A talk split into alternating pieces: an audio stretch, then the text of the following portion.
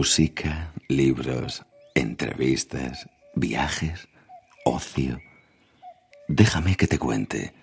En Onda Cero con Eduardo Yáñez.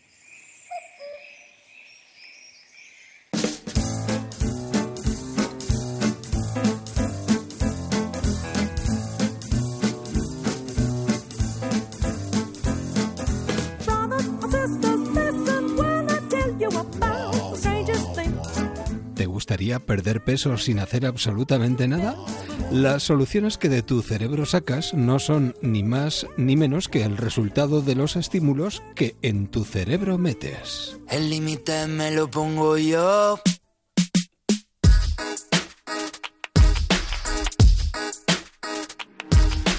Ya robé los días a mis sueños. Retumban límites.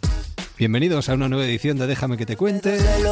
Nuestro límite está en las cinco y media, cuatro y media en Canarias, hora y media de radio por delante para proponerte alternativas, propuestas para un verano que queremos compartir contigo. ¿Nos acompañas? Déjame que te cuente. Teatro.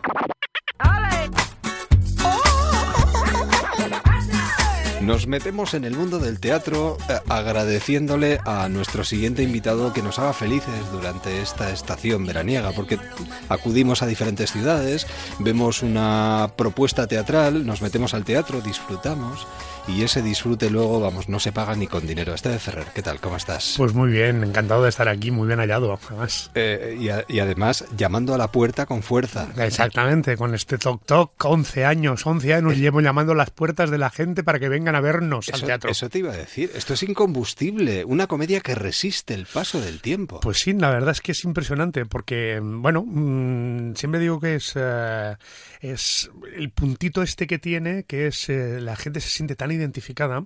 Hay una, hay una, mm, una, una coletilla que es con la gente cuando sale del teatro de ver nuestra función, siempre dicen, mira, es que este es como tu padre, mira, este es como tú, esto es como mi hermana, esta es como y tal. Entonces, ese reflejo y sobre todo eh, el- lo que tratamos, ¿no? Tratamos el trastorno obsesivo compulsivo, que son las siglas de- del TOC, ¿no? Y que em, de por sí, pues eso no tiene ninguna gracia, porque es una enfermedad. Verdad es y además quien lo sufre y sobre todo el entorno que lo sufre, padecen mucho y es muy problemático. Pero nosotros no lo hacemos con esa vocación de reírnos de, sino nos reímos con con la situación. Es un humor muy blanco y es un humor encima muy terapéutico, porque lo que hace es poner en valor que esas, esos problemas mentales que alguna gente tiene y que muchos, ¿eh? piensa que dicen que hay más de 100 millones de personas en el mundo diagnosticados de TOC y yo digo que habrá 200 que no están diagnosticados pero que los Pero lo hay, tienen. incluido a mí, a mí, ¿eh? Sí, yo me sí. incluyo a mí mismo. Eh, eh, la situación que se provoca es tan hilarante, tan divertida y encima ponemos en valor de que ese problema se puede solucionar y que sencillamente eh, que quitemos un poco el estigma de las enfermedades mentales, ¿no? O sea, que, que es eso, ¿no? Si tú tienes un problema en el riñón, no tienes ningún problema en decirle a tus compañeros que vas al nefrólogo porque mira, fíjate el riñón que duele, cómo me duele Sí. y encima te van a glorias de lo que te duele el riñón. En cambio, si tienes algún problemilla mental, te lo callas, no dices nada, a ver qué dirán, a ver si se pensan que estoy loco, para nada. Quitemos este estigma, no. Todo el mundo tiene alguna vez que pasar por el mecánico del cerebro, seguro, Y ¿eh? además está bien hacerlo. Exactamente. Y es normal. Y, y vamos a salir. De todas formas, aquí se trata con respeto y con muchísimo cariño a todas Claro, estas evi- personas. evidentemente. Y, y no, no es fácil. No, no. Porque a veces puedes caer en el ridículo sin exactamente, quererlo. No, no, y para nada, porque te he dicho, es muy importante eh, lo que estamos haciendo, ¿no? Que estamos riéndonos de la situación y con la situación y con los personajes, nunca de los, de los enfermos ni de los personajes. Y aprovechando la risa como algo terapéutico. Exactamente, al revés, o sea, todo el mundo empatiza, empatiza mucho con, con los problemas, porque cuando hay cinco personas que sufren tanto encima de un escenario, al final el público les acaba de un cariño y, y hemos conseguido eso, ¿no? Pues que el, el vecino que te cruzas, que tiene un TOC y que tú no lo sabías, pero que entra en el ascensor y toca tres veces el botón y a ti te pone de los nervios, Sí. cuando sales de ver Toc Toc y ya vuelves a ver ese vecino y dices, vaya hombre, pues es que no, no, no pasa nada. Si si es que es un pobre hombre que tiene un, pequeño top, ¿no? Y que no pasa absolutamente nada. Entonces, eh, eso, eso es lo que más agradezco yo de estos años, ¿no? Que si hemos podido contribuir en poner ese granito de arena, en normalizar esta situación de mucha gente, pues la verdad es que feliz. Pero ¿quién no tiene manías en esta vida? si todos somos unos maniáticos, de una u otra manera. Tenemos nuestro toquecito. Exactamente. Ahí, lo, has dicho. Y, algunos más de uno, ¿eh? Y, te digo yo, y muchas veces la realidad supera la ficción. Sí, sí. Bueno, madre mía. Si yo te contara. Porque cuánta gente... Si son 11 años. Y en 11 años imagino que mucha gente se ha acercado a hablar con vosotros. Muchísima gente. Me he sentido reflejado. Mira, esto podéis añadir esto, podéis añadir lo otro. Esto piensa que hemos sido eh, hasta recomendados en la Facultad de Medicina de, Psicología. Esto tendría que estar eh, recomendado por el Ministerio de Sanidad. O sea, muchos, muchos catedráticos de la universidad eh, les ha puesto como asignatura, o sea, como trabajo, ir a ver Tok Tok y luego analizar la función, analizar, con lo cual imagínate la cantidad de estudiantes de psicología que después de 11 años ya están ejerciendo en estos momentos y que muchos han pasado por mi consulta, ¿no? Mi consulta particular que es el escenario. o sea, se ha convertido en un TOC ir a ver que hay gente que me para por la calle que la ha visto nueve veces y que se lo pasa todavía mejor. Si se lo pasó bien la primera vez, recomiéndenla a los vecinos, a aquellos que ¡ay, que es que me la perdí! Se fueron. Pues nada, pues volvemos otra vez. Además, esto es algo que sucede muy pocas veces en el mundo del teatro. ¿eh? Sí, sí. Eh, habría que preguntárselo a Agatha Christie, que es de las pocas que lo ha conseguido en Londres, por ejemplo, pero en España. El otro día, el otro día me dijeron que yo era el único actor vivo que llevaba 11 años seguidos haciendo una función. Fíjate. Llevo más de 3.000 funciones, o sea que imagínate. Ah, a mí me, sorprendió un poco lo de vivo y tal. Dije, no sé si es que me quieren cargar ya. Espero que no. y, con, todo el trabajo que tienes a, tus espaldas, espero que no, porque tienes eh, en estos momentos menudo veranito que tienes, aparte de estar con Tok Tok, pues pasando por San Sebastián, llegando a la Semana Grande de Bilbao, eh, también hay otros espectáculos que están en cartelera. ¿Cuántos espectáculos? Tienes ahora mismo a pues tus espaldas? En estos momentos tengo cinco, seis espectáculos. ¿Cinco, seis, espectáculos? Sí, sí, sí. Aquí en, San Sebastián visteis, en Donostia, visteis en el Cursal el último, que es la familia Adams, el musical. Que ahora está en Vitoria. que ahora está en Vitoria. O sea, justo este fin de semana, creo que no sé si es este fin de semana o el fin de semana que viene. El fin de semana que viene, no, no, no me acuerdo. Cierra, ah, cierra el mes de julio en Vitoria. Ah, cierra el mes de julio en Vitoria, eso, exactamente. Porque como, tengo seis, no, los puedo controlar todos donde están. No te preocupes, entiendo tengo el jovencito Frankenstein también, que es el musical que ha sido uno de los éxitos de esta, de esta campaña en Madrid, que empezará gira ahora también. Eh, tengo el de Holcero, el cabaret un poco transgresor este que está rodando y que ya que, creo que este fin de semana estaba en Burgos. Eh, tengo los Pelópidas, que este fin de semana están en Badajoz, en, unas, en, una, en un enclave eh, romano, un yacimiento romano maravilloso y tal, que es esa comedia disparatada de Jorge Llopis. La verdad es que no me puedo quejar en absoluto. Tengo otro que es de vacaciones que este lleva cinco años en cartel cinco años y que sigue todavía la gira del de vacaciones. O sea, Qué bárbaro. Unas, vacaciones, unas vacaciones largas. Y, no sé si había algo también que se va a Mérida, puede ser. En Los Pelópidas, Los Pelópidas ah. es producción de Mérida. Es una producción del Festival Internacional de Creación de Mérida. Pues en este caso, seis personajes acuden a una consulta donde un prestigioso doctor que trata de trastornos obsesivos compulsivos a sus pacientes no acaba de llegar. Y mientras esperan, pues se van convirtiendo en doctores eh, para, para ellos y para los demás. Es una consulta interactiva en la que unos a otros se van echando una mano. No sé si lo defino bien para los que no hayan. Lo, defines perfectamente. Lo defines perfectamente. vamos a ver, mm, tienen que esperar al doctor. O sea, mm, llevan muchos de ellos 13 meses en lista de espera para poder ser atendidos, con lo cual dices, bueno, si el doctor tarda una hora, pues me quedo. Entonces, en esa hora dice, bueno, ¿y qué vamos a hacer? ¿No? Pues, pues vamos a hablar un poco de lo que nos está pasando a cada uno de nosotros. Hacemos terapia de grupo, ya que estamos aquí. Exactamente, ¿no? Y, ya, bueno, primero intentan hacer jugar una partida o sea, mm, a pasar el tiempo, pasar el tiempo. Esa partida es un despropósito infinito, porque tú imagínate, pues evidentemente seis personajes, con cada uno con su toque diferente.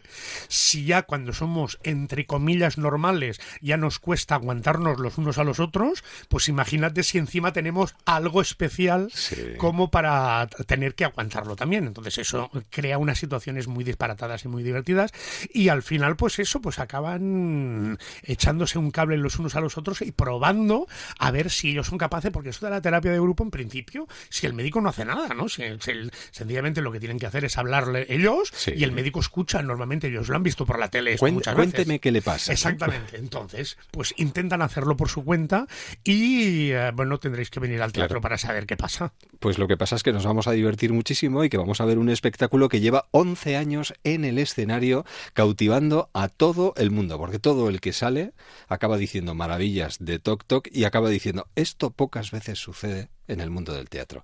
Y uno de los eh, bueno culpables de que esto suceda es Esteve Ferrer, que ha compartido unos minutos de radio con nosotros. Esteve, buen verano. Algo de tiempo ya tendrás para descansar. Por fin. Me cojo 15 días, 15 días de vacaciones que me vendrán de perlas. Y no vas a ir al teatro. Y no voy a ir al teatro, te lo juro que no voy a meterme en un teatro. No, no, me voy a la alta montaña. No quiero ni ir ni a la playa. Pues a disfrutar de la alta montaña y gracias por hacernos disfrutar en verano y por eh, ofrecernos tanta alternativa, que como hemos podido comprobar es mucha y muy buena. Así que larga vida para Tok Tok y para todo lo que tengas en cartera y a tus espaldas. Cuídate mucho. gracias, igualmente. Déjame que te cuente. En un Cero con Eduardo Yáñez. Música.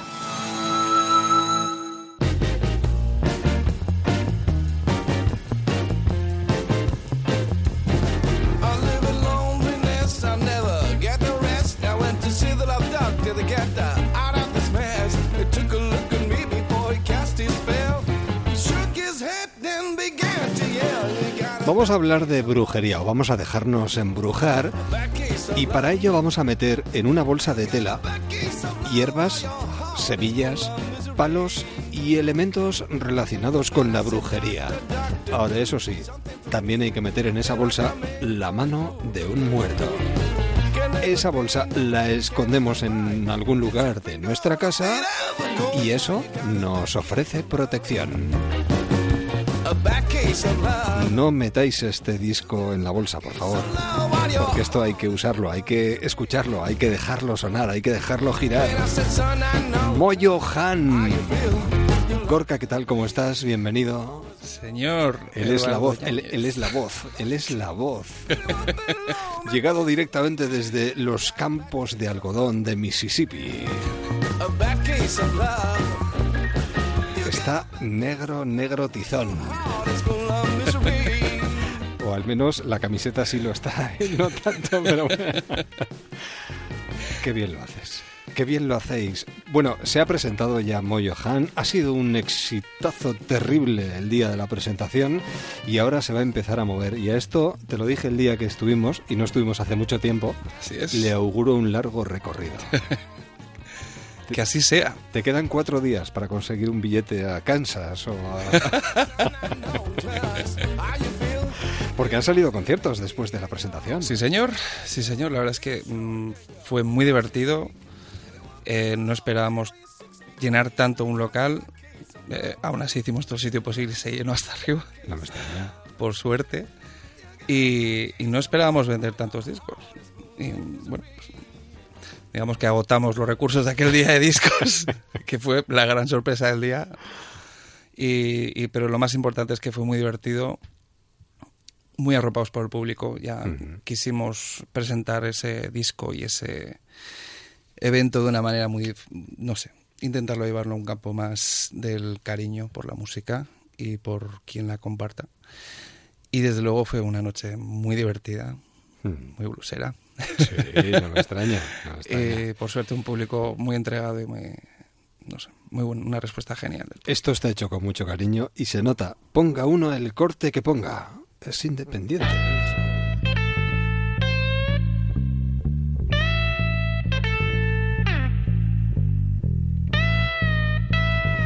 Dicen que lo que realmente importa en un estilo como el blues es el alma del intérprete. Yo no sé si tú le has vendido tu alma al diablo, pero lo interpretas muy bien, muy bien. Llevas el blues dentro. Gorka. Bueno, eh, eh, claro, yo aquí hablo con Gorka como si le conociera de toda la vida. Gorka Azpiroz, que junto con John Aira, Fernando Neira, Carlos Arancegui y Paul San Martín han hecho un trabajo fantástico que está empezando a sonar poquito a poco, pero que cautiva a todo aquel que lo pone en el reproductor. ¿no? Es, es cierto, es cierto. Esperemos que sea así siempre. ¿Le has vendido tu alma al diablo? No. no, por ¿Y suerte. de no. dónde te viene a ti este alma blusera? Pues no sé. el- había un filósofo vasco que decía: el cariño hace, lo hace todo. Y si tienes cariño por la música, algo bueno puedes hacer con ello. Algo que Bueno, tú esto- cocinar o lo que sea. Da Ya, igual. El cariño es la base perfecta para desarrollar lo que tú quieras. Este tipo de música eh, es apropiada, por ejemplo, para en un día de verano coger una buena moto y hacer kilómetros y kilómetros, por ejemplo. es de las cosas que más me puede apetecer con la buena música. La pena es que si me pillan escuchando música en una moto, Ya. Bueno, si no, hacemos, hacemos un cambio. ¿eh? hombre, un coche, un colega, ventanas bajadas, buena música y buen horizonte, Y, nunca está mal. y un yate, mar adentro, por ejemplo. Sí, señor. No está mal tampoco, ¿eh? Tampoco está mal. Y encima últimamente estamos viendo por la costa del Cantábrico saltar delfines. Así es. Es algo muy Así habitual. es, Así es. Fíjate con esta música, ya, si ves saltar delfines a tu alrededor, ¿Qué más, qué más quieres? ah, automáticamente, yo no sé si el diablo, pero algún ángel seguro que... Suerte, mucha. Es, confieso que mm, considero que tengo muchísima suerte de que músicos como estos que dan este sonido, esta calidad, que es para mí una barbaridad, Es que, que sea brillante me den la opción a mí de ser el vocal y, y- y que estén contentos con mi trabajo, pues Es que no es no fácil. puedo pedir más. No es fácil que un primer disco sea tan brillante. Es que no puedo más que darte las gracias. No, no, bueno, pero no lo que pero no yo lo digo digo yo. es el cariño que tenemos por esta locura. Claro, no lo digo Eh, yo, es que lo dice todo aquel que lo escucha. Está viendo Pero- suerte y les gusta. sí. Claro, sí, sí. Blues como denominador común y además eh, es un viaje a través de los clásicos porque prácticamente todos menos un tema son clásicos. Viajamos a los años 50, los años 60, los años 70, reinterpretáis, Sí, revivís todo ese sentimiento blusero que llevan estos temas consigo. La verdad es que no, no estaba planeado, pero cuando tomamos perspectiva con el disco nos, nos, nos encantó ese aspecto, el ver que, que al margen de ser las canciones que nos, nos encantan y las que nos realmente nos retan, porque son, con- unas, son, son canciones complejas para, Sí, no, no, claro, cualquiera no puede. para nosotros son, Sí, son sí, complejas. Y, y cuando tomas perspectiva sobre el disco que has hecho y te das ves que es un pequeño resumen de diferentes épocas de un estilo que, que respetas y que, y que amas, pues chicos, es, un, es una peca extra en tu bebé que le, que le da encanto y mira. Te temblaban te- eh, entre tú y yo, ahora Sí. que nos escucha a estas horas de la noche, nos escucha la gente con tranquilidad. ¿Te temblaban las piernas enfrentándote a los grandes del género? Grandes como este, por ejemplo. ¿Te temblaban o no te temblaban las piernas? No, la verdad. Pensando en mira No- que si lo estropeo. Mira, no temblaban, taconeaba de alegría. Había temblores, sí, pero más de alegría que de tensión, que de miedo, no. ¿Quién se acerca con miedo a lo que ama? Qué bonito, qué Nadie. bonito lema. ¿no? Es, es lo que te apetece, es lo que, es lo que te da, le da sentido a tu vida, a tu día, simplemente. Pues es, puede estar así de simple, ¿no? Y encima añadís un título original que marca de alguna manera el camino a seguir a partir de ahora. Sí, la verdad es que nos hemos atrevido un poquitín a colar una nuestra, Sí, que también era un poco, no sé, nos da un poquito de respeto. bueno.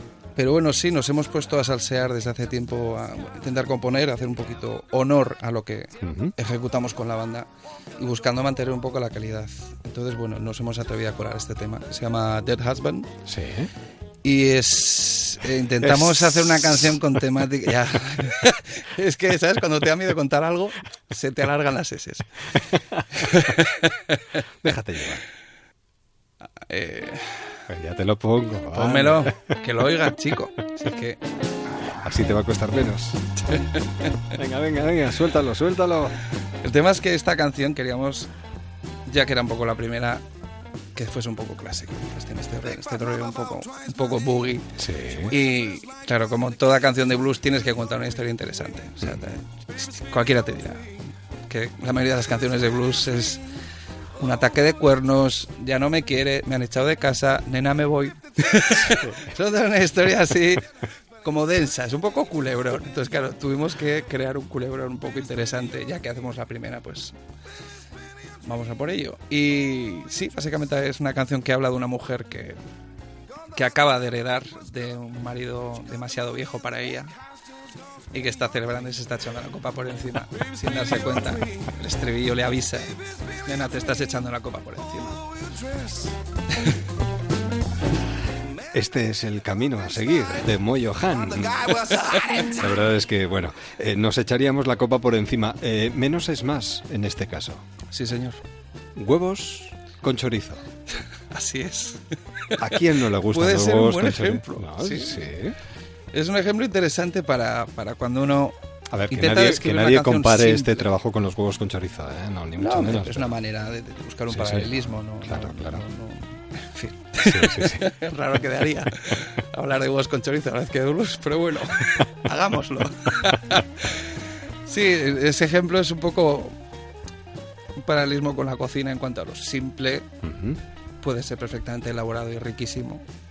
Y música ocurre lo mismo. Puedes hacer canciones en las que no necesitas montar un desfile, ni una traca final, ni el vocal esté todo el rato gritando como si fuese la última canción que va a cantar. Y saber medir las cosas, saber medir el tempo y el, y el tono que requiere las cositas hace una pieza correcta. Lo dicho, menos es más. Así es. Eh, muchas veces menos es más. ¿Qué le pides al verano? Buen tiempo y buena gente, Porque la buena música ya la tienes. por suerte. Elige un corte. La 9, ¿Por qué? porque es muy intensa. Porque es muy intensa, Sí. como Moyo. Moyo es muy intenso. Hay que escucharlo de principio a fin. Eh, Gorka, suerte, mucha, mucha, mucha suerte. Y tengo la sensación de que vamos a hablar mucho de lo bien que van las cosas. Pues me encantará venir y me encantará volver a ver si arrastro esta vez a los músicos conmigo bien. y os podemos ofrecer algo un poco bonito, especial para vosotros aquí en directo. ¿Te imaginas? Pues me encantaría. A estas horas de la noche. Música como esta. Para dejarse llevar directamente. Mucha, mucha, mucha suerte y buen verano. Iremos hablando, ¿vale? Eduardo, muchísimas gracias. Hasta siempre. forget,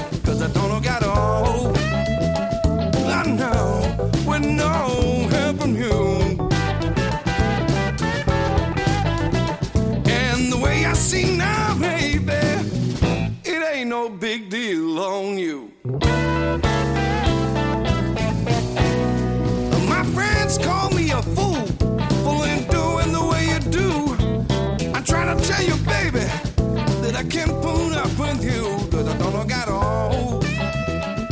No, with no help from you.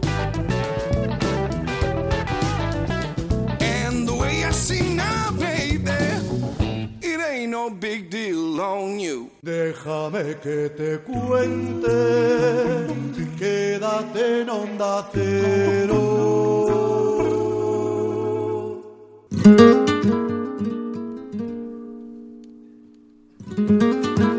No nos detenemos ni un instante en nuestro recorrido buscando alternativas inolvidables para un verano que se carga de alicientes acercándonos a espectáculos de los que a nadie dejan impasible. En este caso nos vamos a acercar a un espectáculo eh, que se llama Lorca y la Pasión, un mar de sueños. Y la máxima responsable de algo que no debemos perdernos es Marina Heredia. Marina, buenas noches. Buenas noches. Me han hablado maravillas de esto. Muchas gracias. Y luego la expectación que ha creado ha sido algo sin precedentes, tengo entendido. Sí, sí, sí, la verdad es que estamos muy contentos en todos los sentidos, porque, bueno, hacer un, un espectáculo de este calibre, con este formato tan grandísimo, conlleva mucho esfuerzo y mucho trabajo, y bueno, pues si luego se ve recompensado, mejor que mejor, ¿no? Y de momento se ve De muy momento, muy recompensado, bien. ¿verdad? Sí, de ¿Qué es momento muy- Lorca y la Pasión, un mar de sueños? Pues mira, es un espectáculo muy completo porque hemos querido que hubiera varias disciplinas en el escenario. Y entonces hemos conjugado el baile y el cante con una música maravillosa de del Bola, que ha hecho una banda sonora estupendísima para, para la ocasión. Y también tenemos en el escenario a dos pedazos de actores que son Alfonso Rosso y Chema del Barco, que también tienen unos papeles cortitos pero muy intensos y muy bonitos. El espectáculo está creado por ti. Y Bueno, sí, la idea original es mía, pero luego la, Mm. la hemos llevado a cabo un equipo de gente...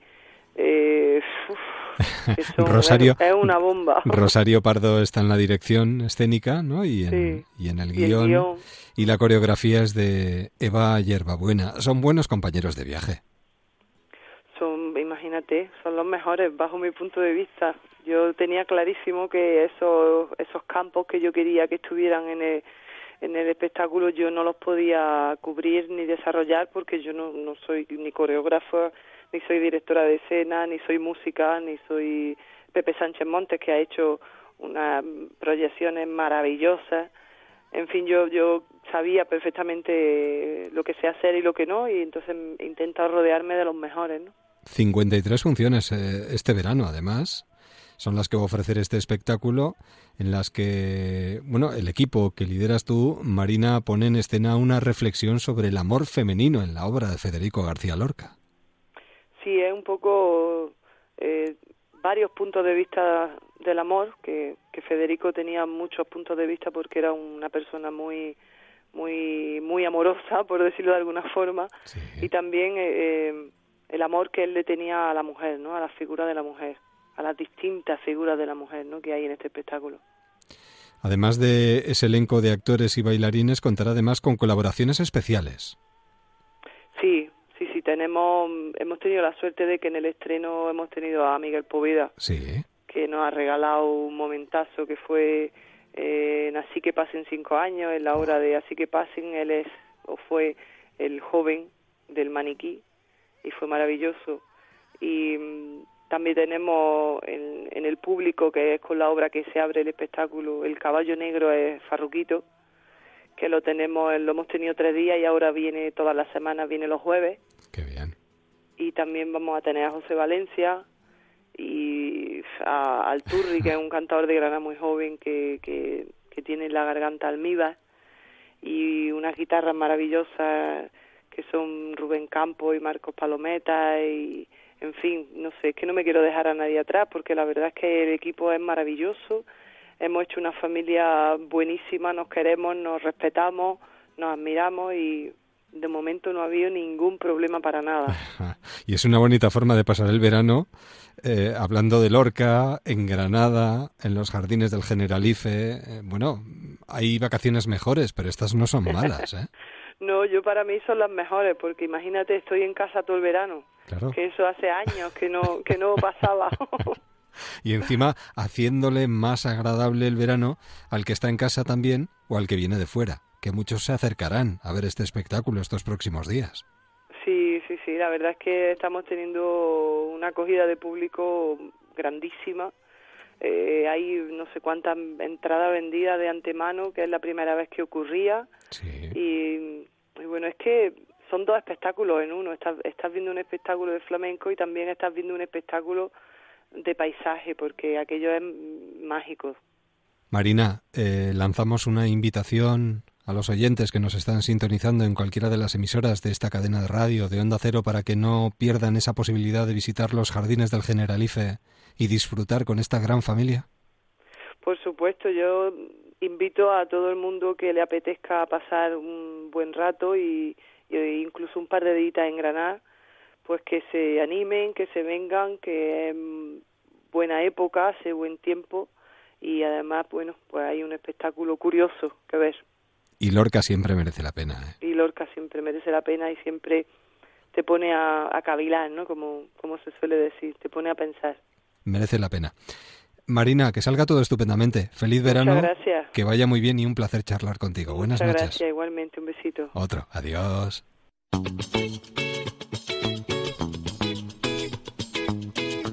Atravesando campos de flores o campos de minas, nos vamos acercando a las 5 de la mañana, 4 en Canarias, programación especial de verano en Onda Cero. Déjame que te cuente. Escenario de una carrera medio de la selva, entre el jaguar y la gacela, la muerte les acecha, pisándole los talones y escapando por los pelos. Así me siento yo con los 40 Desaprobar a alguien y esperar caerle bien es como lanzar sal al suelo y esperar que broten fuentes. Hola, somos Chambao. Yo soy la Mari y os mandamos un besito muy fuerte a los oyentes de... Déjame que te cuente. Nos acercamos al mundo de la literatura y además nos acercamos a unos vasos comunicantes que tienen a la mujer como principio fundamental. Porque tanto yo, Julia, como un mar violeta oscuro tienen mujeres de carácter con mucho carisma que quisieron, cada una en su momento, cambiar el transcurso de la historia. Santiago Posteguillo, ¿qué tal? ¿Cómo estás? Encantado de estar aquí de nuevo contigo. Lo mismo digo, siempre es un placer charlar contigo y encima si vienes tan bien acompañado como con Ayanta Barili, pues más todavía. Ayanta, ¿qué- Hola, ¿qué, tal? querido, ¿Cómo pues estás? muy bien, muy bien, gracias. Enhorabuena a los dos, ¿cómo estáis? Contarme, por favor. A ver, Santiago. Bueno, yo creo que aquí puedo hablar por los dos de que estamos muy felices, ¿no? Porque eh, recibir los premios Planeta es un enorme estímulo literario, un sueño, un sueño de escritor hecho realidad. O sea que gran felicidad la, la que creo que compartimos. Y cuando me acuerdo digo, ahí va, si he llegado finalista al planeta, qué maravilla. Además, Todavía no me he acostumbrado. además, en tu caso se convierte un sueño en realidad, ¿no? Sí, sí, llevaba tanto tiempo yo fantaseando con, con esto, pero claro, es que muchas veces desde pequeña, ¿no? Porque en mi casa, pues el Premio Planeta se había con- convertido casi, casi, no, bueno, no lo diré en una costumbre, pero bueno, en una realidad, ¿no? Y, siempre soñé eh, con esto, por aquello de emular a la figura paterna, pero nunca pensé que realmente lo iba a conseguir, ¿no? O sea que soy la primera sorprendida y agradecida y feliz. Bueno, en en este caso yo decía que hay vasos comunicantes, lo digo por, por el concepto mujer. Aquí la mujer está muy presente en los dos trabajos, Santiago. Sí, la verdad es que hay, hay muchos más puntos coincidentes en estas dos novelas de los que de lo que al principio pudiera parecer y uno de ellos sin duda es el, el- el centro en la mujer. ¿no? Sí. Eh, Julia eh, será la emperatriz más poderosa de Roma, pero está injustamente olvidada porque la historia escrita hasta hace muy poco solo por hombres se ha centrado sobre todo solo en los hombres, ¿no? olvidando a grandísimas mm, eh, protagonistas femeninas de la historia. ¿no? Y aquí me revelo yo y, y decido, pues digamos, eh, traer a primera línea, ¿no? Y, y- y que la gente pueda visualizar a una mujer que, que va a luchar por el poder por el poder en Roma en propia defensa. ¿eh? Si lo hubieran dejado tranquila, igual pues, se habría quedado más tranquilita en su casa, pero como la despreciaban por extranjera, por Siria, observa que en 1800 años no hemos cambiado mucho en Sí, Europa, sí, sí. pues ella se va a defender y lo que pasa es que cuando Julia se defiende lo hace atacando y atacando hasta el final. No quiere solo controlar el imperio romano, quiere instaurar una nueva dinastía imperial. Es que escribiendo de Roma, además, tú describes, yo creo que eh, lo podemos comprobar leyendo tus libros, describes la actualidad.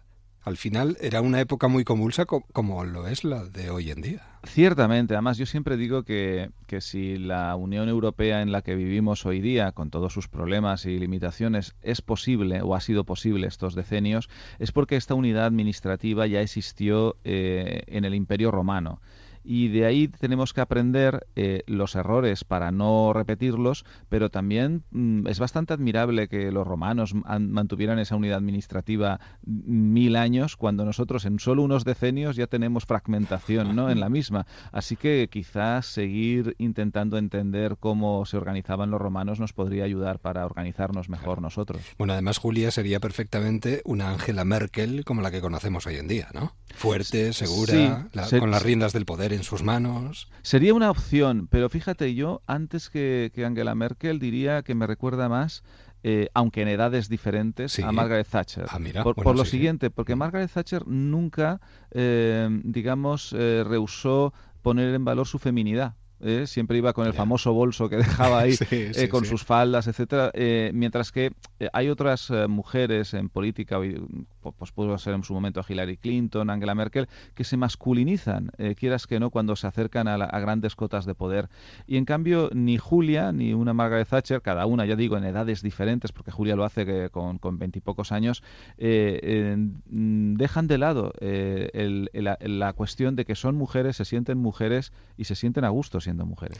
Un hombre puede conquistar un imperio, pero solo una mujer puede forjar una dinastía. Esta es una palabra, tu bueno, una frase tuya. Por cierto, todo esto a partir de una visita a la Casa Museo de Robert Graves. Ciertamente, el- en, en 2012, cuando me detuve en la Casa Museo de Graves, la gente muchas veces no saben que Graves, eh, Robert Graves, el autor de Yo Claudio, vivió en, en Mallorca.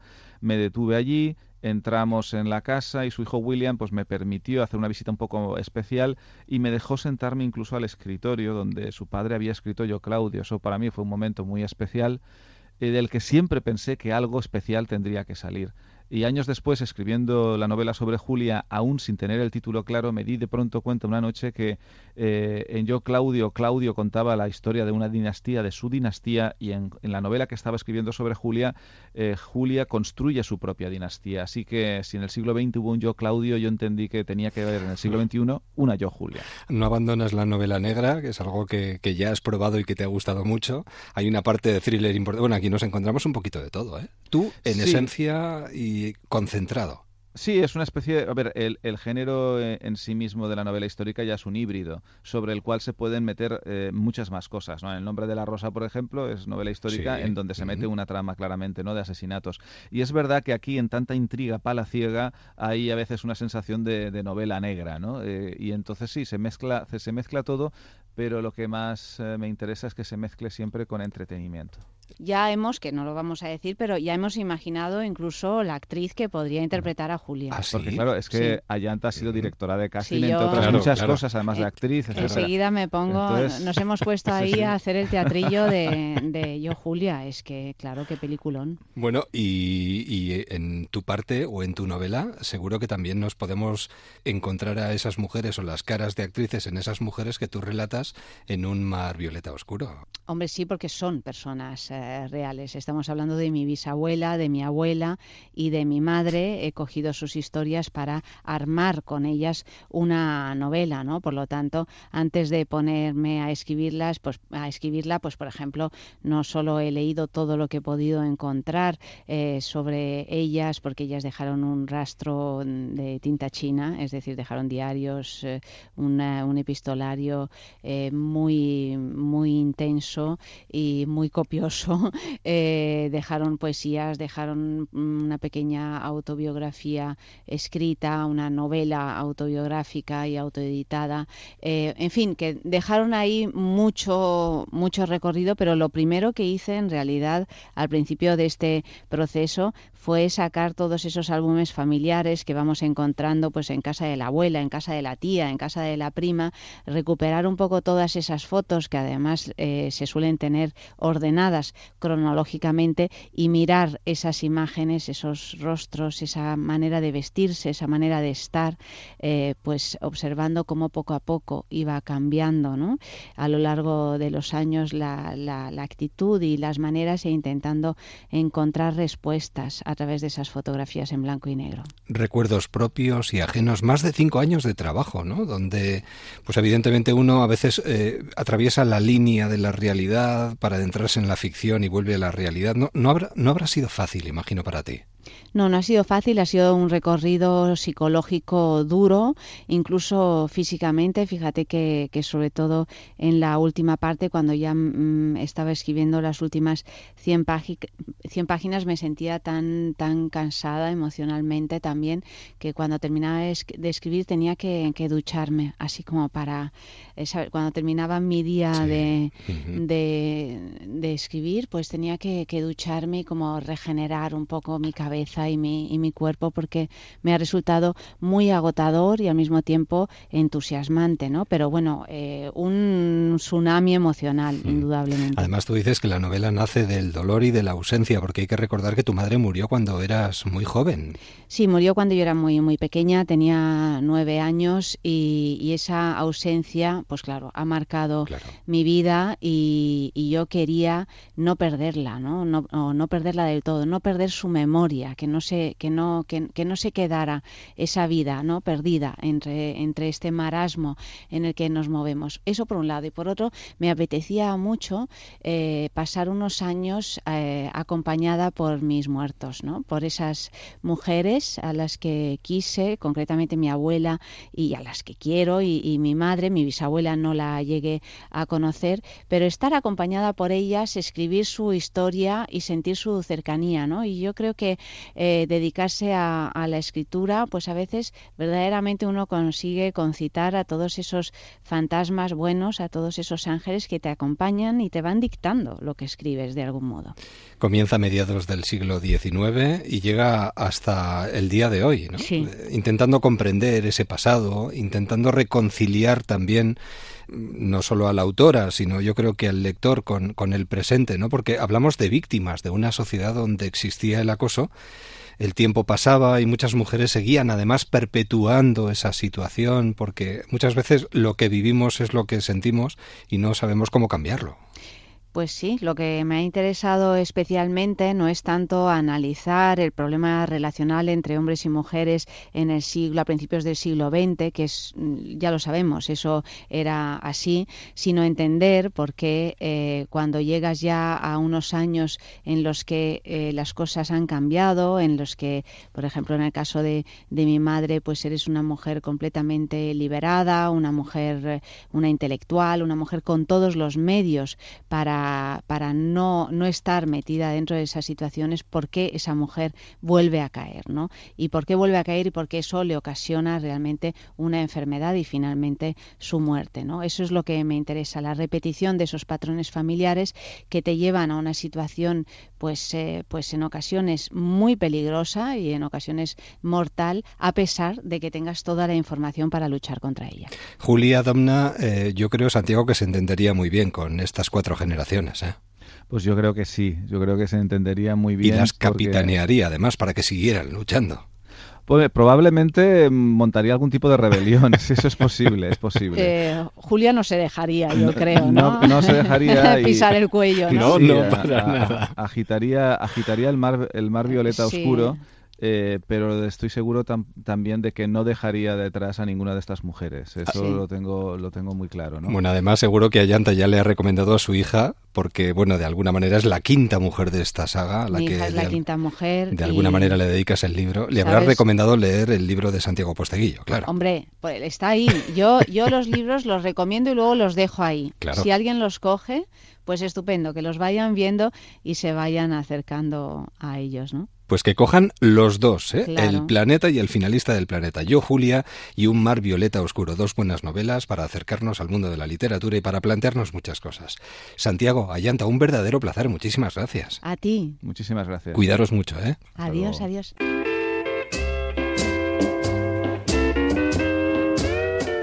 Y seguimos profundizando en la mirada femenina.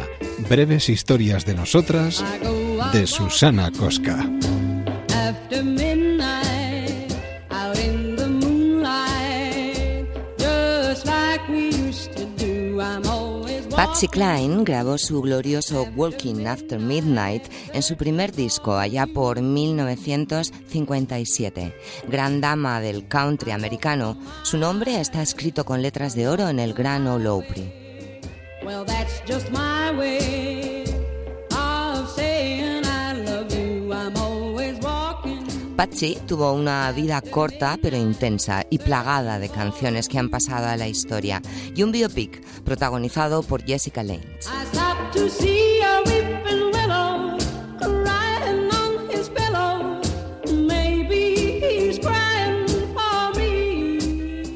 Artista murió en 1963, a los 31 años, librando por poco al Club de los 27. Como escrito para la leyenda, Patsy Cline murió en un accidente de coche en una de esas legendarias autopistas americanas que aparecen en sus desesperadas canciones de amor.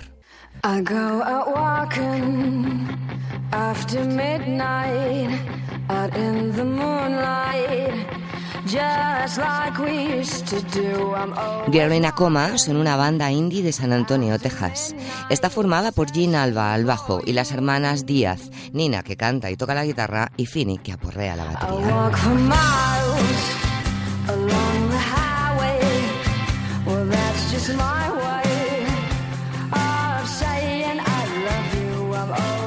El nombre de la banda hace referencia a una de las canciones de los míticos Smiths, que también, lo confieso, son santos de mi devoción. En el 2007, Morrissey se las llevó como teloneras en su gira americana.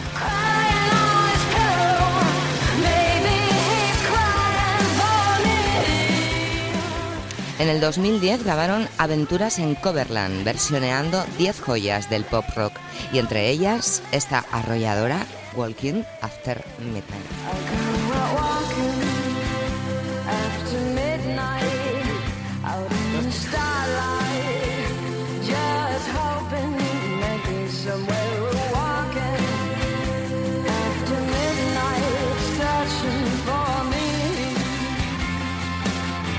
Breves historias de nosotras de Susana Cosca. Seguimos haciéndonos preguntas.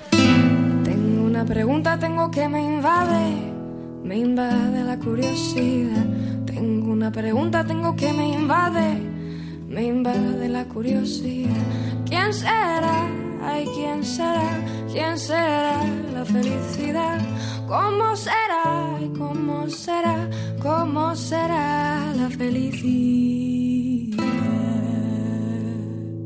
Creo que tenemos a la persona apropiada a la que hacerle esta pregunta. Déjame que te cuente. En Onda Cero. Ancho, ¿qué tal? ¿Cómo estás? Sentado. Bueno, eso está bien. Es, es una parte importante para sentirse bien. ¿eh? Un gusto estar aquí. Y además vienes con un nuevo trabajo y sobre todo con claves para ser felices.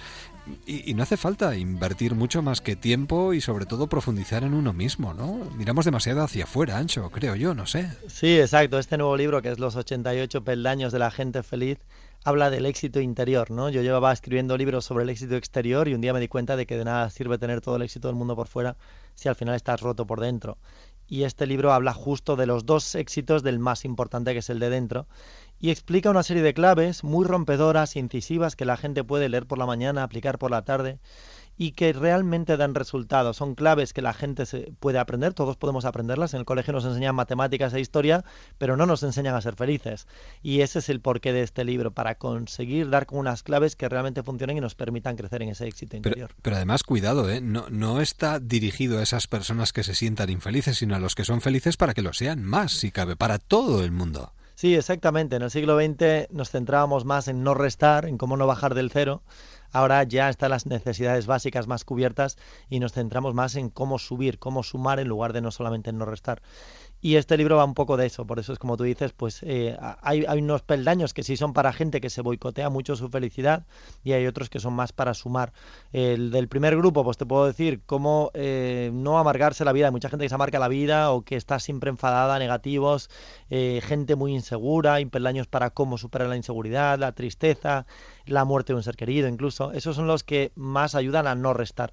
Y después hay los que ayudan a sumar, que son, por ejemplo, pues cómo comunicar la valía de uno mismo, cómo ser personas más magnéticas, cómo conseguir eh, eh, eliminar la pereza o cómo dar mejor consejos para que mejores consejos para que la gente los pueda seguir. O sea que es un libro que realmente es como si fueran 88 mini libros dentro de uno, cada peldaño eh, son tres minutos, con lo cual estás a tres minutos de una teoría que te puede revolucionar un poco la vida.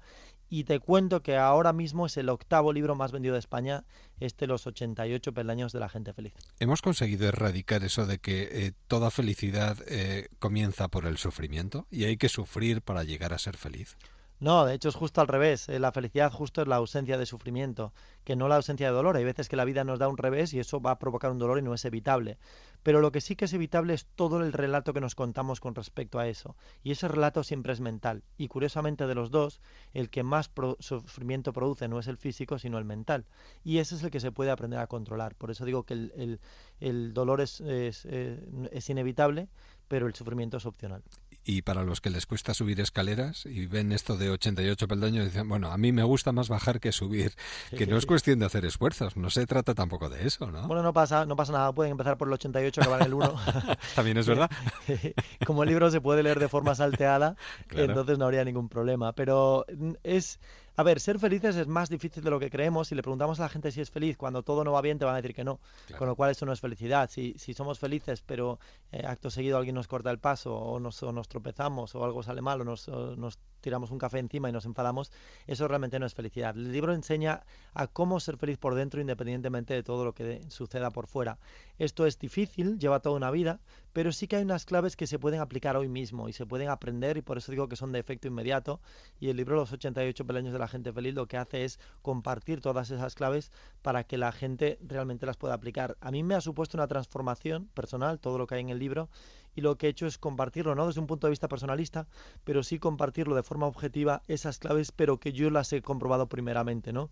Igual que, a ver, yo soy emprendedor, a mí la gente me conoce por mi empresa, que es, es- que es 8 Belts, Sí, que permite aprender un idioma en 8 meses, y a raíz del éxito que tuvimos eh, con 8belts.com, pues lo que hice fue escribir una serie de libros, se convirtieron en mega bestsellers, crearon un poco antes y un después en el desarrollo personal, y ahora llega este, Los 88 peldaños de la gente feliz, que se centra no en el exterior, sino en el interior. Ancho, por cierto, hablas mucho de la soledad. No sabemos gestionarla, no tiene por qué ser un problema. Eh, no, hay claves en el libro también sobre cómo gestionar la soledad y, y- y- y que lo que dice el libro es que puede convertirse en la enfermedad del siglo XXI. Claro. No, ni siquiera es la enfermedad la soledad, la, enfermedad es no saber gestionarla. Eso es. Entonces lo que enseña el libro es cómo, eh, cómo ser feliz. O sea, cuando, cuando tú actúas desde tu parte más de luz, entonces la soledad ya no te afecta de la misma manera. Normalmente lo que nos hace sufrir es la no aceptación de lo que tengamos en, las- en la- en el- en nuestras vidas, ¿no? Pero la aceptación no supone la pasividad. Hay gente que la confunde la aceptación con la pasividad. Oye, aquí si me pase lo que me pase, pues yo no tengo ni reglas, ni límites, ni protección, pueden abusar de mí que no voy a hacer nada. No, obviamente eso no sería lo correcto, ¿no? Entonces, se puede actuar desde la aceptación, pero no desde la pasividad. O sea, se trabaja para mejorar situaciones futuras, pero aceptando situaciones pasadas. Premio Emprendedores de Deloitte, Premio Emprendedor del Año en España, Premio por el Estado de Hoyo a la mejor trayectoria profesional y Premio al ex alumno del año de la Universidad de Virginia. Los 88 peldaños de la gente feliz. Hombre, no es lo mismo subir escaleras solo que subirlas acompañado. Y con Ancho la verdad es que cuesta mucho menos y al llegar arriba nos vamos a sentir mucho mejor que cuando empezamos a subirlas. Ancho, cuídate mucho, un abrazo y nos vemos luego. ¿eh? Muchas gracias, nos vemos Hasta luego. luego, ratito, adiós. hasta luego. El aroma del jazmín a media tarde, la llamada inesperada de un amigo, la belleza insobornable de un paisaje, la mirada amable de un desconocido. Así llegamos a las noticias de las 5, 4 en Canarias en esta edición especial de verano de Déjame que te cuente. Noticias y seguimos. Cuatro amigos y una copa de buen vino. La felicidad momentos de descuido, tres segundos conquistados al La olvido. felicidad son momentos de descuido, ese instante que saluda y ya se ha ido. Se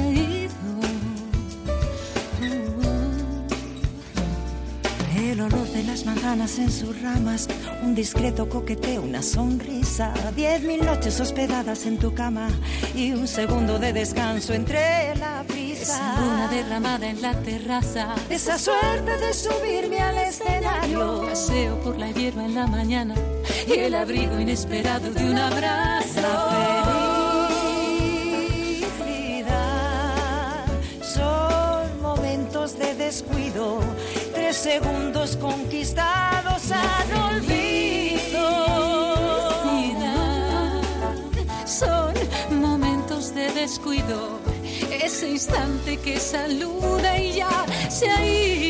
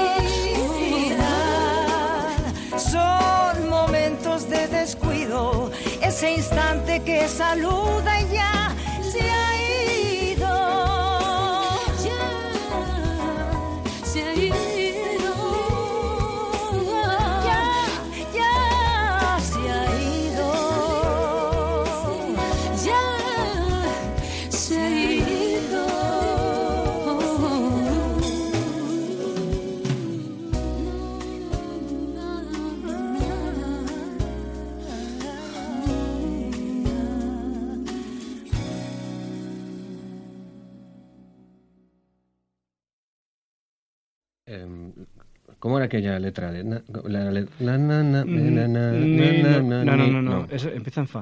Espera.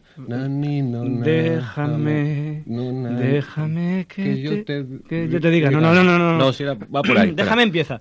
Déjame que, que yo te. No, no, no.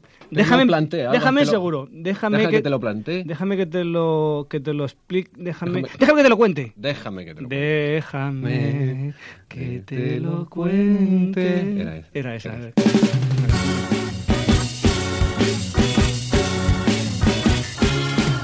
Continuamos nuestro viaje en esta edición de madrugada de Déjame que te cuente en Onda Cero. Me gusta hacer turismo, es algo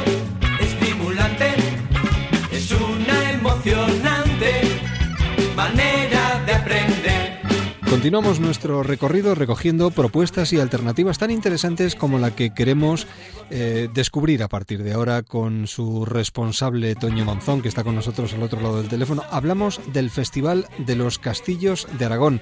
Toño Monzón, buenas noches. Hola, buenas noches. Además, una hora muy apropiada para vivir lo que arrastra consigo un castillo. Efectivamente. La noche tiene ya- algo de mágico, ¿eh? Estamos ya en la hora de la función, como quien dice. En la hora bruja, en la hora bruja. sí, sí. Bueno, Bueno. la noche porque forma parte un poco de este ritual, ¿no? Del verano, de, de salir a tomar algo, de hacer turismo, de, de irse de veraneo, de salir de trabajar, eh, tomarse algo en cualquiera de los restaurantes o terrazas de cualquiera de los pueblos que acogen el festival y luego, pues, continuar con el rito nocturno de subir al castillo eh, y disfrutar de, de una obra escénica. Pues esta es una buena alternativa para cualquiera de estos próximos días del mes de agosto. Además, eh, con un aliciente importante que yo subrayaría, y es que siete fortalezas son las que van a brillar con luz propia en la segunda edición de estos festivales. Eh, pues sí, bueno, ya llevamos, ya llevamos parte del verano brillando y han sido tres las fortalezas que hemos ocupado durante este verano. Empezamos con el Castillo Palacio de Albalate del Arzobispo en la provincia de Teruel, seguimos con el del Castillo del Papaluna en Illueca y continuamos con otro castillo de los Luna también, el caso de Mesones de Isuela. Y bueno, este mes de agosto, durante este mes de agosto visitaremos otras fortalezas como son el Castillo Palacio también de Valderrobres en la comarca matarraña en Teruel, eh, el castillo también de, bueno, este es de guerra, el de Sádava, eh, en las cinco villas, las altas cinco villas, y eh, terminaremos en el gran castillo de los Heredia de Mora de Rubielos y Rubielos de Mora, que cumplimos 33 años de festival este año. O sea, que, decir que mm, tiene una larga, una, un largo arraigo en el territorio aragonés. Unos castillos que se llenan de cultura, ¿no? Con diferentes actuaciones. ¿De qué, de qué tipo? Eso es, Toño. son más de 30, son más de 30 funciones en total las que integran todo el proyecto.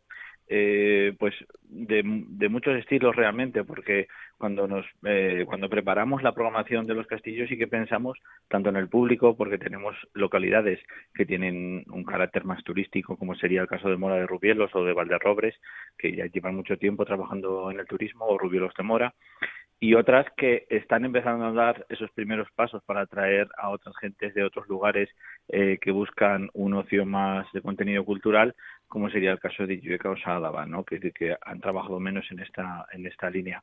Eh, también nos lo marca la arquitectura de cada castillo, es decir, en el caso de Illueca, eh, que es un castillo de guerra, que tenemos espacios como más pequeños dentro del castillo y que lo que se planteó desde el año pasado era que querían hacer- que querían o queríamos hacerlo dentro del castillo, pues hacemos conciertos de pequeño formato que ocupan eh, algunas de las salas del castillo que están al aire libre también, porque está eh, las salas ya no existen como tales, pero sí que se mantiene la estructura y la piedra interior. o eh, espectáculos más de gran formato, como sería el caso del patio de armas, el castillo de Mora de Rubielos, pues que con un aforo de 1.100 personas nos da, nos da pie a tener espectáculos de más grande formato, como será el caso que de los vivancos que abrirán la programación en el Castillo de Mora, o Chalo Producciones conjuntos, colabora juntos con Gorka Ochoa, Mann, Melanie Olivares, es decir, una larga lista de, de actores que se subieran al escenario, entre otras muchas propuestas, ¿no? Esos castillos que cuando nos desplazamos por cualquier punto y sobre todo en este caso por, por Aragón vemos ahí en la distancia, pero se, se llenan en, en, este caso y durante estos próximos días de cultura.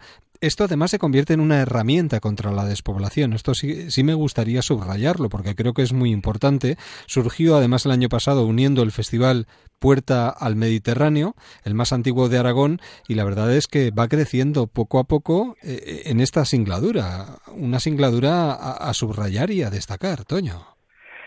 Bueno, es una suma de, de muchos esfuerzos y de muchas voluntades, ¿no? Desde instituciones como sería el Gobierno de Aragón, eh, o alguna diputación provincial en algún caso, algún ente comarcal, eh, los ayuntamientos que participan en el proyecto, eh, el público, que hemos conseguido ahí un equilibrio entre la venta de entradas, esto que es tan, esto que nos cuesta tantas veces, eh, un poco eh, el post de la crisis de hace unos años nos ha llevado a hacer una fórmula eh, un poco más eh, estable, ¿no? Y más eh, equilibrada entre entre todos, es decir, al final es como una suma de muchas cosas, es decir, tenemos ahí, tenemos pueblos que pues los hoteles nos den habitaciones para los artistas, los restaurantes nos ponen comidas, es decir, que son eh, claro. como labores de producción que eh, no son grandes cantidades de patrocinio, pero que eh, hacen que, que, el festival funcione bien o que los actores, pues eso, es decir, que vengan, disfruten de, de los espacios, porque al fin y al cabo, es decir,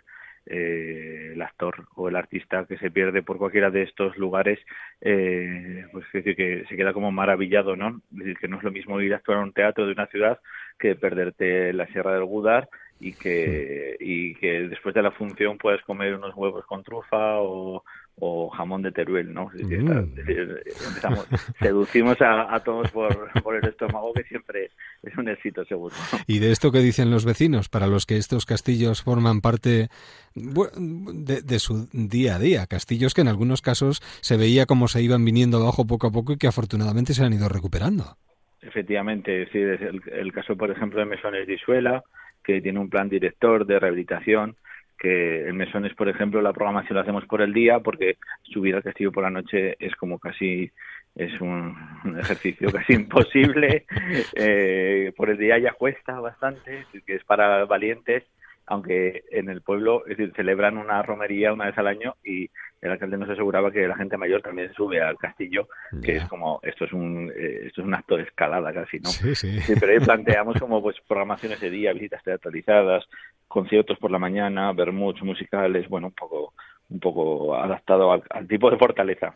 Claro, y los vecinos encantados, imagino. Festivales de los castillos de Aragón. Desde aquí nos gustaría animar a, todo el que se acerque por, esta zona y sobre todo a los que puedan estar cerca de cualquiera de estos castillos que no pierdan la oportunidad de descubrir estos enclaves tan maravillosos y sobre todo llenos de cultura, que es algo que suele ocurrir muy pocas veces, Toño. Eh, sí, bueno, nosotros estamos encantados. Al final eh, la, la cultura y el arte es un, una parte más, es decir, que todo el mundo que se pierde o la mayoría de la gente que se pierde por esto o que nos viene a visitar a los festivales, pues es decir, el abanico de, de opciones es tan amplio por el día que, que bueno, es decir, que se pueden hacer muchas cosas desde cualquier ruta senderista, eh, actividad en la naturaleza, perderse por alguna poza. En el caso de Sadaba, pues eh, perderse en el desierto de las Bardenas Reales, que lo tenemos ahí mismo. Sí. Somos la puerta de las Bardenas en Aragón. De que es, es tanta la, la la oferta que pueden eh, tener cada persona que quiera venirse a cada uno de los castillos, que bueno, casi se pueden coger la mochila y empezar por el primero y acabar por último. Es decir, que a final de agosto eh, haber hecho una ruta por estas siete fortalezas. Pues yo creo que es una ruta a tener muy en cuenta y que desde aquí queremos recomendar y además una herramienta que yo creo que es fundamental y muy importante contra la despoblación en zonas rurales de Aragón, en localidades que a veces eh, cuesta movilizar y en las que cada vez hay menos gente y afortunadamente con este tipo de actividades conseguimos rescatar esa actividad que vivían hace muchísimo tiempo. Pues Toño, eh, la invitación queda en el aire, que tengáis un buen verano y que los castillos se llenen de gente, que, que eso es lo importante. Eso es, os esperamos a todos con los brazos abiertos y encantados de que visitéis eh, cualquiera, que nos visitéis en cualquiera de los de los formatos y castillos que vamos a estar hoy que estamos durante este verano. Pues serán noches mágicas que no podemos perdernos. Gracias por acompañarnos durante unos minutos. Toño Monzón, director del Festival de los Castillos de Aragón 2019. Un saludo y buen verano, ¿eh? Buenas noches, muchas Hasta gracias. pronto. Adiós. Viajeros en Onda Cero. En Déjame que te cuente nos ponemos en plan viajero, cosa que nos gusta mucho. Nuestra cadena de viajeros año tras año nos invita a movernos por diferentes lugares y a descubrir cosas muy curiosas.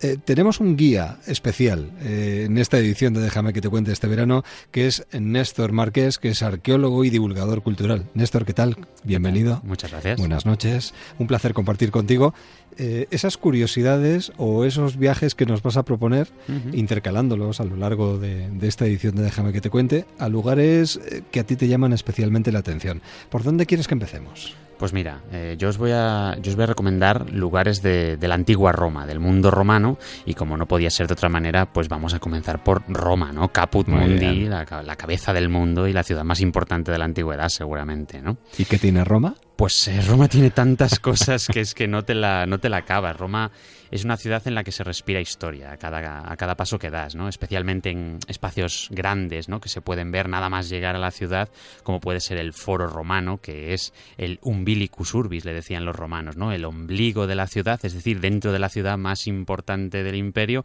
es el punto central en el que han ocurrido eh, pues tantas y tantas historias transmitidas a lo largo de, de los siglos. Historias pues que van desde los orígenes de Roma, cuando aquello no era más que un, un lago, un lodazal mm, eh, insalubre totalmente, y que a partir de ahí pues los romanos lo fueron adaptando y lo fueron mejorando cada vez más pues con construcciones monumentales dedicadas a sus dioses o también a los hombres, porque en, en pleno foro romano tenemos el lugar, la pira en el que se quemó el cuerpo de Julio César después de que fuera asesinada. Y además hay espacios eh, no tan grandes como estos, ¿no? que se ven a simple vista, ¿no? Te encuentras con los foros, te encuentras con el Coliseo, pero hay otros muchos que, que están perdidos por la ciudad, que de repente eh, en una calle te encuentras eh, con el Panteón, el gran Panteón de Roma, que es eh, una iglesia hoy en día y que gracias a eso precisamente está conservada, pero vas caminando por callejuelas pequeñitas y de repente te lo encuentras. eh, y bueno, yo quiero recomendar que Roma no se visite solo una vez, ¿no? Porque Roma siempre hay que volver, siempre hay que volver. Porque yo tengo, tengo la enorme suerte de, ir muchas veces por allí y, y tengo que decir que cada vez que voy encuentro algún detalle nuevo que siempre se puede explorar, ¿no? Hay cosas bajo tierra como pueden ser las catacumbas cristianas, eh, los acueductos, eh, bueno, el complejo sistema de alcantarillado que, que todavía está en uso, ¿no? La cloaca máxima que fluye a través de, de, toda la ciudad.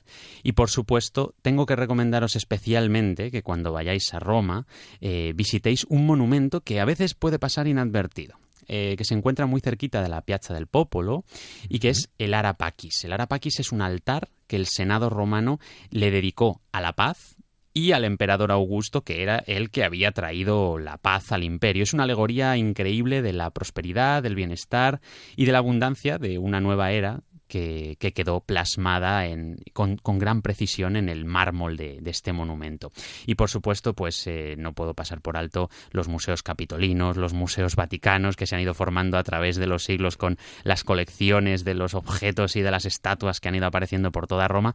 Y todas ellas pues son unas joyas, verdaderas joyas congeladas en el tiempo, ¿no? Restos superpuestos de una ciudad que se ha ido construyendo una y otra vez sobre sí misma y una ciudad viva que siempre está llena de descubrimientos y que de hecho sigue dándonos alegrías porque ahora mismo eh, la vía alessandrina, que está junto a los foros eh, imperiales, la vía de los foros imperiales, se están haciendo excavaciones y en los últimos meses pues ya han aparecido un par de estatuas que estaban allí enterradas esperando a que alguien la, las descubriera, ¿no? Y por supuesto, pues qué decir de la gastronomía que se puede disfrutar en Roma y que, bueno, que yo os animo a todos a descubrir una combinación de arqueología, historia y buen comer, que es lo que se puede hacer allí en, en Roma. Y, y bueno, como decíamos, no solo una vez, sino muchas, que hay Sí, que sí, volver. hombre. Y no es lo mismo ir solo o ir, eh, bueno, con amigos que ir con una persona que nos guíe y nos enseñe todas estas maravillas. De hecho, mm, mm, me gustaría recordar cada una de tus o en cada una de tus intervenciones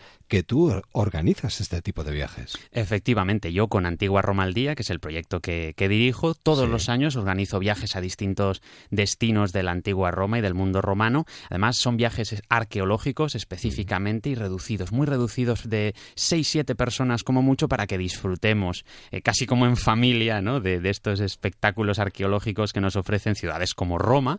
Y bueno, eh, fíjate, ahora en, en octubre ya tengo el viaje lleno para, para Roma, pero bueno, si alguien se quiere apuntar para el año que viene, no tiene más que contactar conmigo en el correo electrónico contacto arroba antiguaroma.com o a través de las redes sociales en Antigua Roma al Día y os puedo enviar toda la información. Pues iremos viajando con Néstor y con su ayuda y utilizándole como guía aquí en Déjame que te cuente durante este verano. Néstor, un verdadero placer, muchísimas gracias y hasta otro día. Hasta la próxima. Déjame que te cuente en Onda Cero.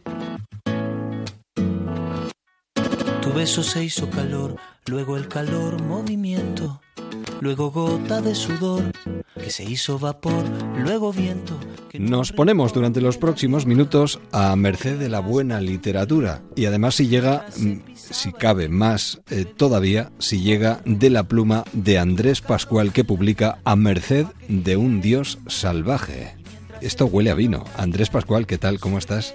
Hola, encantado de estar aquí. Muchísimas gracias por invitarme. Bueno, diría que eh, no huele a vino, huele a buen vino.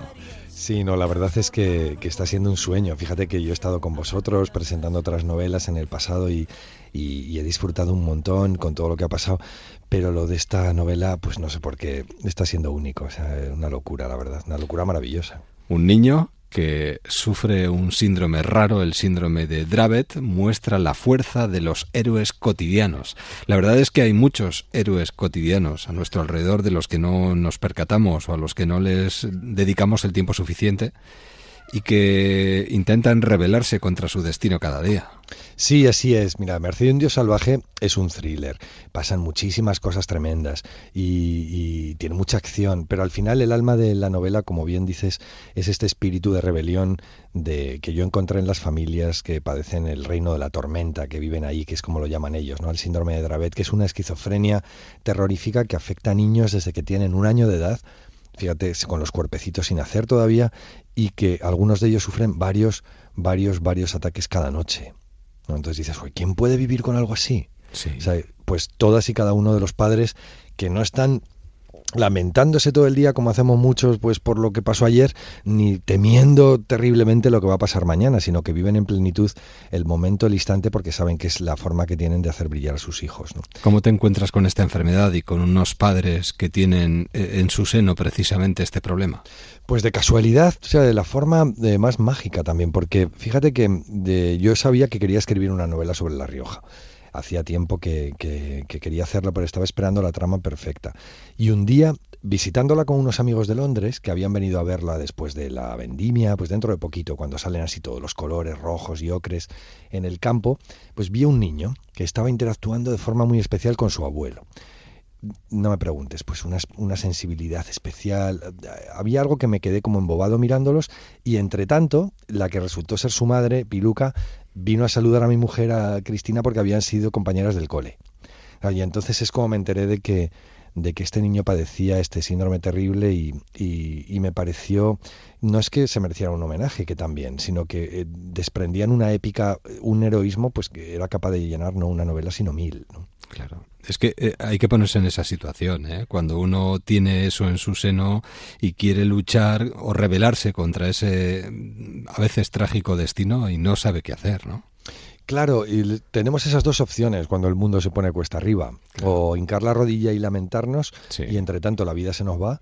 O rebelarnos contra ello. ¿no? Fíjate que, si me permites el- la, el la comparación o la metáfora, las propias cepas de Rioja, o sea, que de nuestra denominación que compartimos por riojanos y, y vosotros en el País Vasco, con más allá de fronteras políticas, para hacer este vino maravilloso, pues se supone que no deberían nacer. Porque el terreno de la Rioja Alta, donde se desarrolla el libro, es malo, malo, malo. Y de ahí sacamos un vino bueno, bueno, bueno. ¿Por qué? Ese es el contraste, claro. Claro, porque milagrosamente las cepas estiran las raíces hasta unos límites insospechados de profundidad donde se supone que nadie podría llegar para coger esas gotitas de mineral que ponen en cada grano de uva, ¿no? convirtiéndolo en único. Es que los, los niños que padecen esta enfermedad, los padres que tienen esta enfermedad en su seno con sus hijos son verdaderos héroes y los riojanos también lo son en este sentido, ¿no? Nah, al final, Porque- sí, somos todos primos hermanos en, Sí. en es- y todos, fíjate, en, en vuestra tierra, en la mía, que al fin y al cabo es casi la misma, pues, estamos muy unidos por las raíces, por en todas las comunidades pequeñas, pues lo que afecta a uno, eh, sabemos que afecta a los demás, entonces hay también esta sensación de hermandad que ha sido otra parte de, fundamental, otro pilar fundamental de la novela de Schiller. ¿No es un canto a vivir el momento también? Porque a veces nos anclamos en esos pasados terribles y nos eh, dejamos llevar por esos futuros inciertos y no vivimos el presente, se nos va. No, es exactamente eso. Y el darnos cuenta también de que todos nuestros dioses salvajes, llámalo enfermedades o llámalo problemas en el trabajo o, los pecados heredados de nuestros padres, lo que no podemos es enterrarlos y pensar que van a desaparecer. Hay que enfrentarse a ellos, claro, porque el libro, sin contar mucho que no se puede, pero habla de un suceso, de una desaparición de un crío hace 20 años, que ahora con la llegada de Raúl, del, del niño que padece esta enfermedad, parece que va a repetirse y lo que hace es remover la culpa, la sospecha en, en una comunidad, en toda la región. ¿Por qué? Porque, porque enterraron aquel suceso, eh, aquel, eh, junto con otros muchos secretos familiares, de los cuales muchas veces preferimos huir o, no hablar. ¿no? Y al fin y al cabo en la vida es eso, es, es eh, afrontar las cosas con naturalidad, no, porque no son ni buenas ni malas, es lo que hay, y enfrentarnos con, con a ellas sin miedo, porque es la forma de, la forma de vivir. Claro. En este caso nos invitas a adentrarnos o a sentir lo que sienten los habitantes de un pueblo que, no han sido capaces ¿no? de liberarse del peso de la culpa y del temor de que la desgracia pueda volver a, repetirse. Hugo nos lleva de la mano ese fotógrafo de prensa viudo que llega a este pueblo vitivinícola de San Vicente de la Sonsierra y además respiramos realmente lo que eh, emanan esas cepas. Es impresionante. Y vivamos el día a día. Disfrutemos de cada momento. Sí, nada, enfrentémonos a nuestros dioses, hasta los más salvajes. No permitamos que estemos a merced de ellos, porque no hemos venido aquí para estar a merced de nadie. Hemos venido aquí para andar nuestro propio camino. Y recordar que esta es la primera entrega de la saga Rioja. Sí, mira, yo tenía muchísimas ganas de, de escribir más novelas. Eh, empieza y termina a Merced un Dios Salvaje, pero yo quería escribir más sobre los personajes y sobre los escenarios y estaba esperando, el, eh, por así decirlo, la bendición del público, ¿no? Y, y qué voy a decirte, pues si es que el- a los tres días del lanzamiento pusieron en marcha la segunda edición, posiblemente pues, se ponga en marcha la tercera, pues esto es un, un- bueno, iba a decir un sueño, pero ni en mis mejores sueños, ¿no? Con lo cual, eh, sí- pero sí que me siento en cierto modo pues con el visto bueno para, para seguir adelante con esta saga Rioja, que espero que os cautive y que os siga descubriendo cosas, aunque eh, pues eh, aquí toda la gente sois eh, habituales, ¿no? Entre estos viñedos a pasear y a chatear por nuestras calles y así, pero al fin y al cabo mm, siempre hay, hay maravillas ocultas que espero haber descubierto algunas para, que, para dejaros con la boca abierta. A merced de un dios salvaje, una novela que tiene un aroma y un sabor muy especial. Andrés, que salga todo muy bien y siempre te esperamos con los brazos abiertos. Gracias a vosotros por abrirme eso, no solo brazos, sino también vuestros corazones. Un abrazo y hasta pronto. Adiós.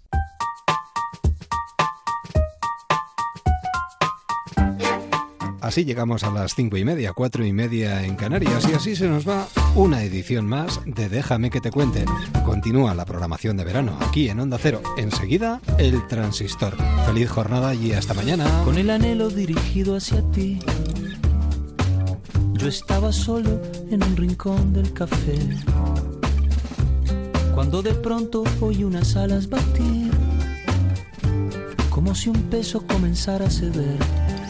Se va, se va, se fue.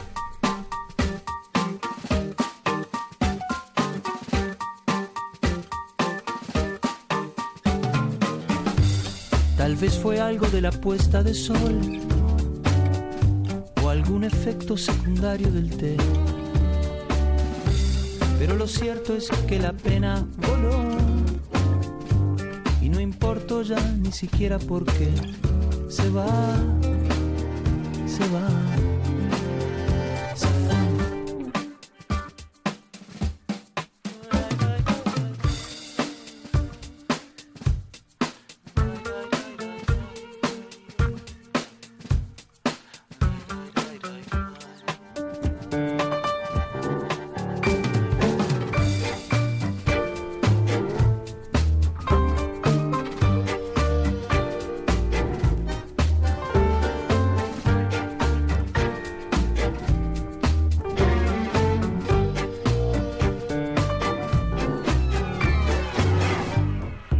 Veces mejor no preguntar, por una vez que algo sale bien. Si todo empieza y todo tiene un final, hay que pensar que la tristeza también se va,